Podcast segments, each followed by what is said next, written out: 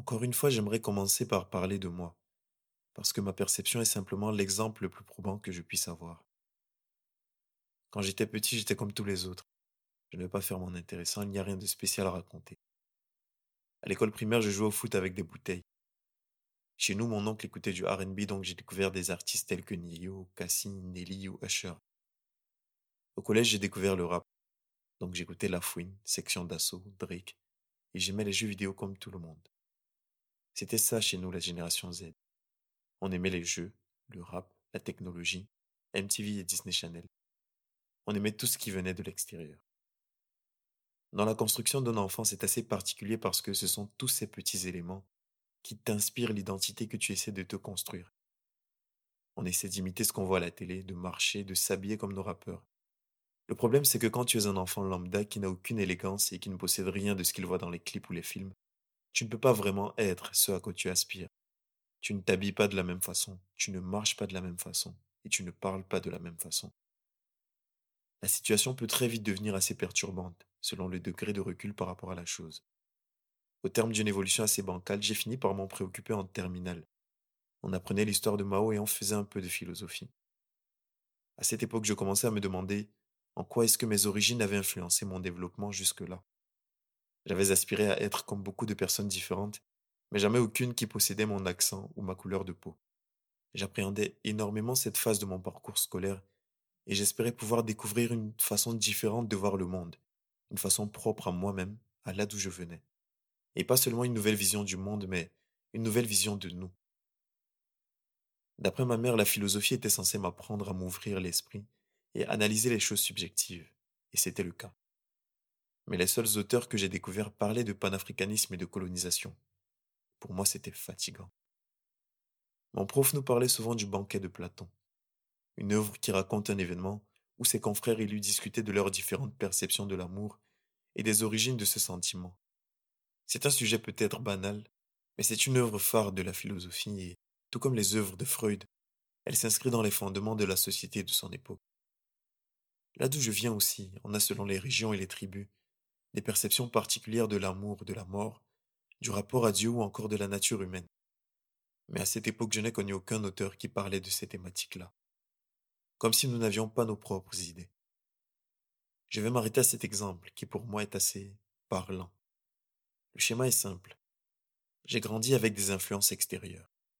Et quand j'ai cherché autour de moi ce qui aurait pu remplacer les éléments qui me faisaient rêver, je n'ai rien trouvé. Peut-être je n'ai pas assez cherché, mais ça ne devrait pas être le cas, et c'est ça le problème de fond. Pourquoi devrais-je avoir à chercher pour apprendre quelles sont les idées de ceux qui me ressemblent?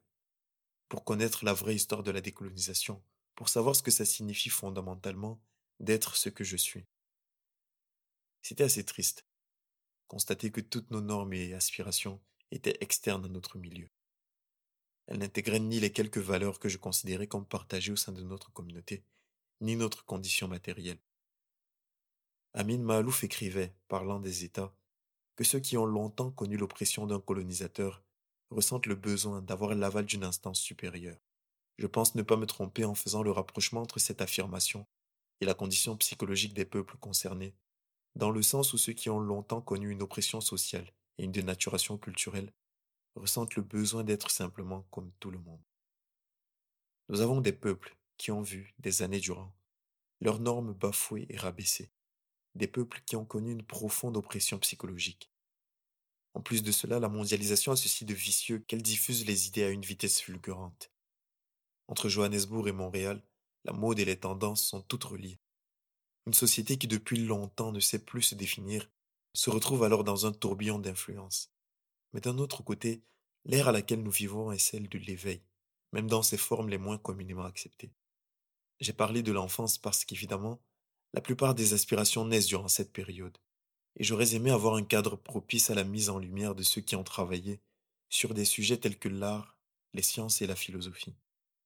Dans un autre registre, je me demande parfois pourquoi l'architecture, là d'où je viens, n'a absolument aucun rapport avec les influences culturelles qui devraient être les siennes. Elle se base sur celles des autres et sur des modes de vie différents. Et c'est pareil pour les indicateurs de réussite. J'aimerais parler du luxe, par exemple, même si certains diraient que ça s'applique à toutes les communautés. Parler du fait que lorsqu'on pense à l'abondance, on s'imagine des marques de luxe telles que Gucci ou Louis Vuitton. Mais à l'origine, chaque communauté a ses standards. Au nord du Cameroun, il y a des peuples aux origines et influences arabes. Des Peuls, des Toupouri, des Fulbés, j'en passe.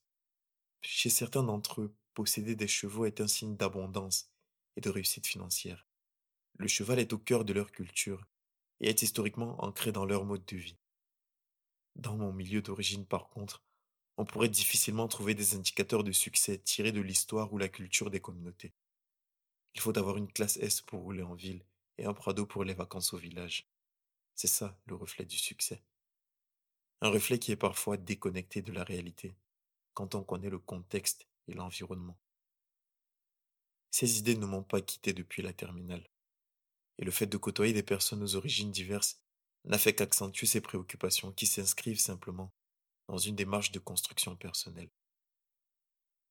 J'ai cessé de ruminer le rôle de l'État ou de mes parents, car au final c'est un mélange de tellement de choses à la fois. Le regard que je porte sur la question identitaire s'est progressivement centré sur mon mode de vie, ainsi que mes différentes perspectives dans un environnement qui n'a parfois rien de similaire à celui qui m'a construit. Merci de m'avoir écouté et à très bientôt pour la fin.